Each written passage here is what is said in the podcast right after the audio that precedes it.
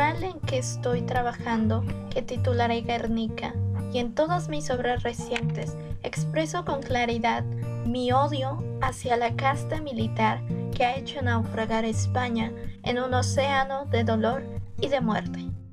Esto es Nom de Plume, el podcast.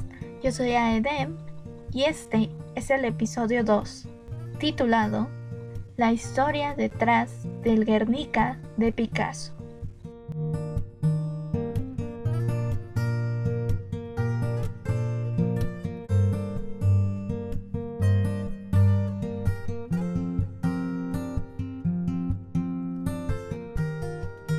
Vamos a hablar sobre un cuadro famosísimo del que probablemente no hayas escuchado la historia y esto es el bombardeo en Guernica.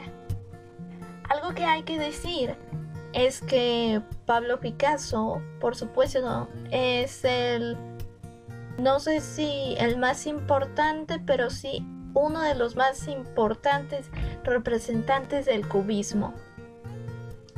Pero claro, hay que tener en cuenta ciertas cosas. Pablo Picasso era español, el cubismo se dio en Francia. Para cuando pintó Guernica lo hizo en Francia y era para el pabellón que estaba ordenado por la República Española. Y en este pabellón estaba prohibido todo tipo de tema polémico contra no solo contra el gobierno, sino contra todo lo que estaba sucediendo. ¿Y qué estaba sucediendo en ese momento? España estaba en medio de una guerra civil. Con la instauración de la Segunda República Española, llegó una ola de violencia, de destrozos, donde se podría decir que España se dividió en muchos pedazos entre la iglesia, los que no querían seguir las normas de la iglesia, la monarquía, la república y por supuesto la milicia. Esto es interesante porque para cuando se desata como tal la guerra civil, tenemos un montón de pequeños grupos atacando unos a otros mientras se supone que el gobierno no hace nada, por lo menos es lo que se nos dice en la historia oficial. Y bueno, habrá que decir, por supuesto, que el bombardeo en Guernica no resulta polémico solamente por ser un bombardeo. Resulta pues bastante extraordinario para empezar.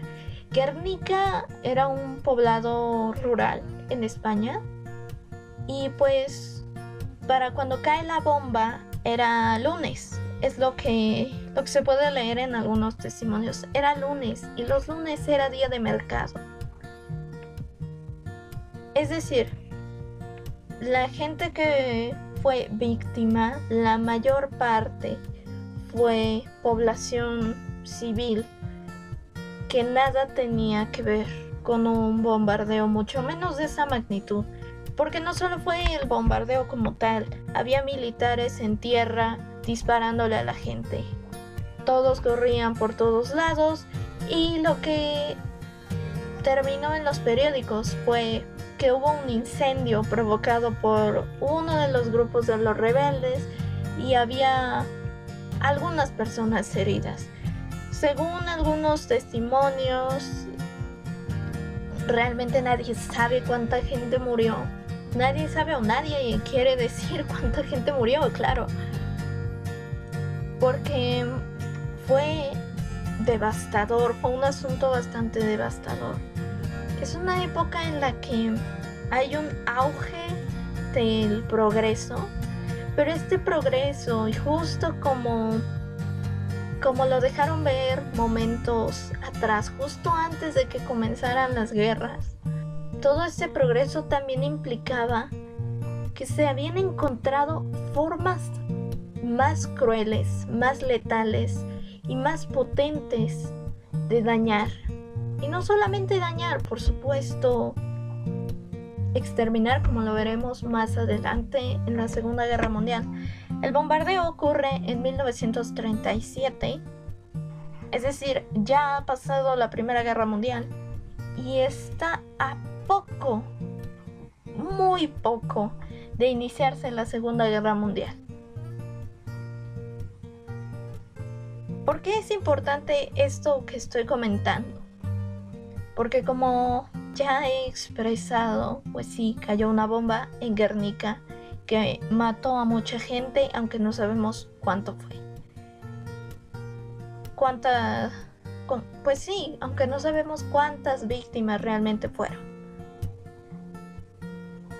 Aquí es donde viene lo extraño, lo curioso Muchos de los historiadores y algunos de los críticos en esta área han coincidido en que todo esto, este bombardeo, es obra de la parte militar. Cuando los soldados se involucran en la guerra civil, hacen todo mucho peor y hay algunas teorías, no se sabe bien qué sucedió realmente o como también ya lo dije con lo de las víctimas, no se quiere decir realmente lo que sucedió. Y bueno, una cosa que sabemos es que había pedazos de aviones, bombas, armamento, e incluso trajes militares alemanes. Y sí, eso es un hecho. Alemania estuvo involucrada y como lo podremos ver en muchos de los documentos históricos, había un pequeño grupo que se llamaba la Legión Cóndor y fue este grupo el que estuvo encargado de el bombardeo en Guernica. Además de posteriormente entrenar soldados españoles para que les ayudaran con la, la venganza, se puede decir realmente que es la venganza que habían estado planeando después de la gran derrota en la Primera Guerra Mundial. Como seguramente sabrán, y para ponerlos un poco en contexto, se declaró que entre los perdedores, no digo entre los perdedores porque pues hubo más de ellos, entre los perdedores estaba Alemania, que en ese momento era el imperio alemán y una de las cosas que tuvo que hacer fue dejar de ser un imperio, se convirtió en Alemania. Y bueno, ahí se firmó el Tratado de Versalles, que entre otras cosas dice que Alemania no podía tener su propio su propia base militar. Esto incluía aviones, armamento y un grupo de armada militar como tal. Pero, como seguramente sabremos o si no podemos intuir, Alemania no cumplió desde hace un buen tiempo muchos dicen que este, pues sí, este incumplimiento del Trato de Versalles llegó con el arribo de Hitler en el poder. Lo cierto es que desde antes que Hitler llegara al poder, ya había algunos resquicios de programas militares y cosas así. Cosas por el estilo. Ese, ese pues sí son, son datos que se han comprobado con el tiempo. Y lo interesante es que Hitler, como muchos, muchos sabrán, Hitler impulsó aún más todo esto por toda la ideología que cargó consigo y que instauró bastante bien, hay que decirlo, bastante bien en Alemania. Y bueno, entre algunas de las teorías que hay, porque no se sabe a bien por qué Alemania se metió en todo esto. Porque hubo más países involucrados, pero Alemania tuvo una, una participación mucho mayor que el resto. Digo, hubo otros países que le otorgaron armamento también, pero como tal, la Legión Cóndor eran soldados interviniendo en España como tal. La pregunta sería, ¿por qué? ¿Por qué sucedió esto? Y bueno, hay muchas teorías. Se dice que Francisco Franco, que fue uno de los generales españoles que se puso a la cabeza cuando comenzaron a, cuando los militares comenzaron a inmiscuirse en la guerra civil. Se dice que Francisco Franco tuvo un cierto pacto con Alemania para hacer esto. Pero hay mucha, hay mucha contradicción en todo esto. Porque Francisco Franco tenía intenciones de no dañar tanto. Porque él quería gobernar después. Entonces, y efectivamente lo hizo.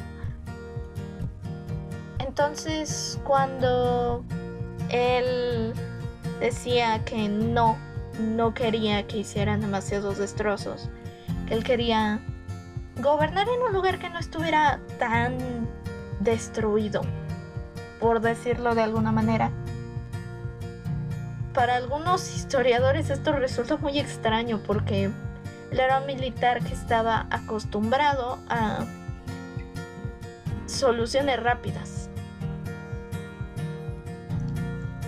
Para, para algunos resulta un poco extraño, para otros es la, la forma de defenderlo y decir, que no fue su idea, que esto no tiene que ver con él. Muchas opiniones divididas. Hay quienes dicen que la República ordenó, más bien autorizó, porque realmente no. Pero lo interesante, lo loco, por ahí hay un testimonio aparente de que, ocurrió en los juicios de Nuremberg.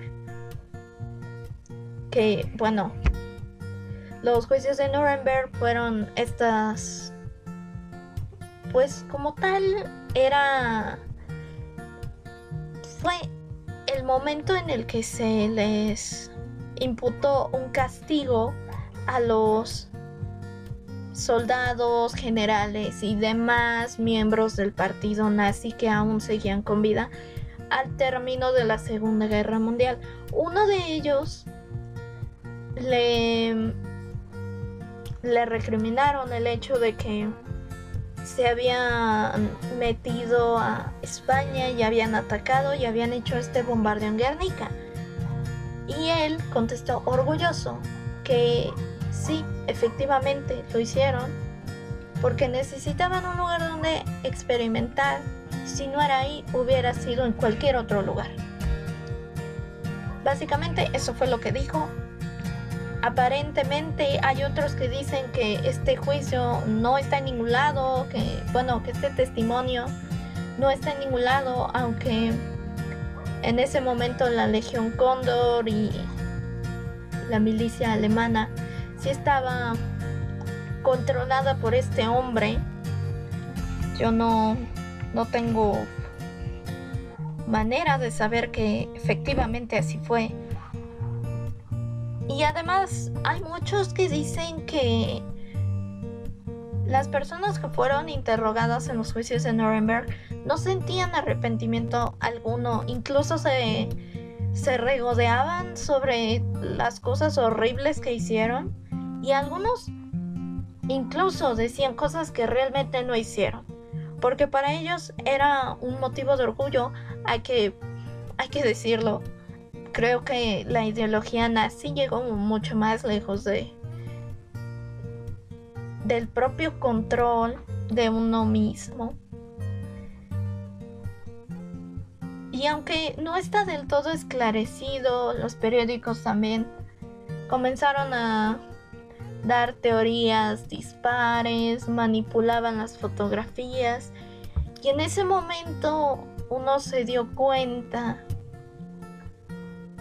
de que las fotografías no fueron suficiente modelo de verdad, que la verdad podía modificarse aún con, con el uso de fotografías.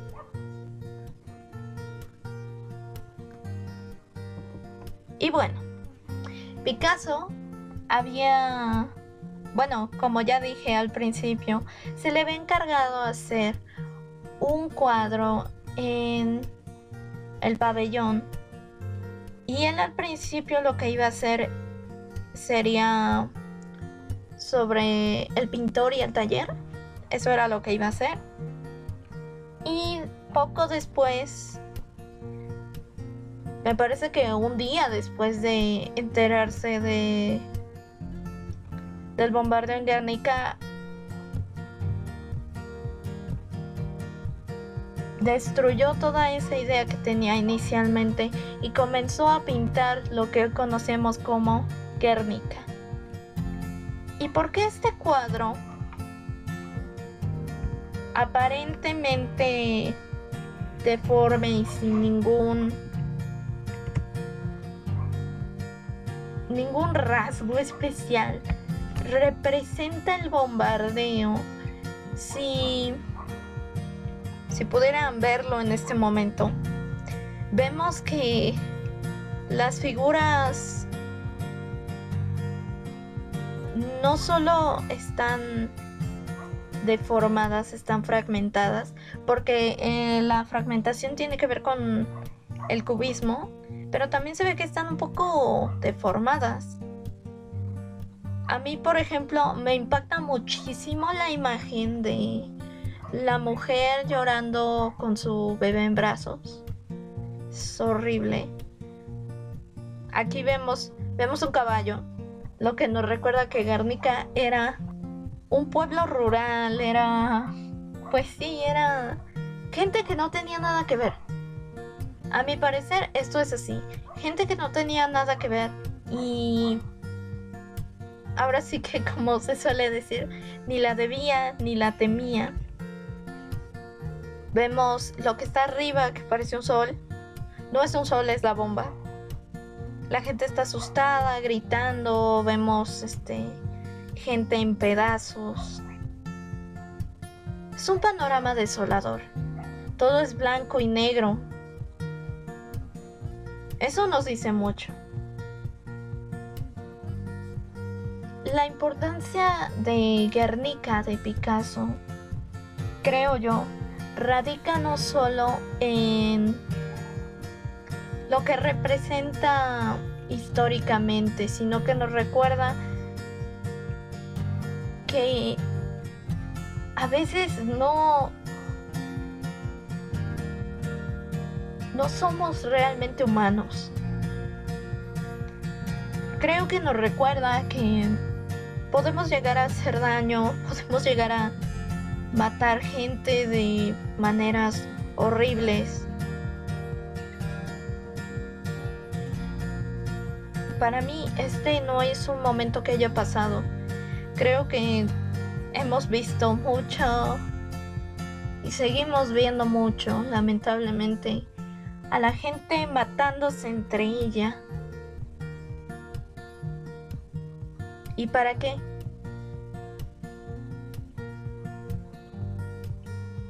Creo que Guernica recuerda lo inhumano que puede ser el ser humano irónicamente.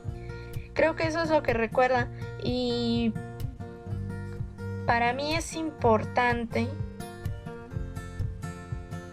que ustedes también lo vean y que la próxima vez que, que vean este cuadro no solo piensen en quizá lo extraño que, que es su composición, porque realmente Sí es bastante extraño, no, no les voy a mentir. Cuando lo ves impacta primeramente porque es un poco extraño, un poco exótico quizá es una palabra más correcta.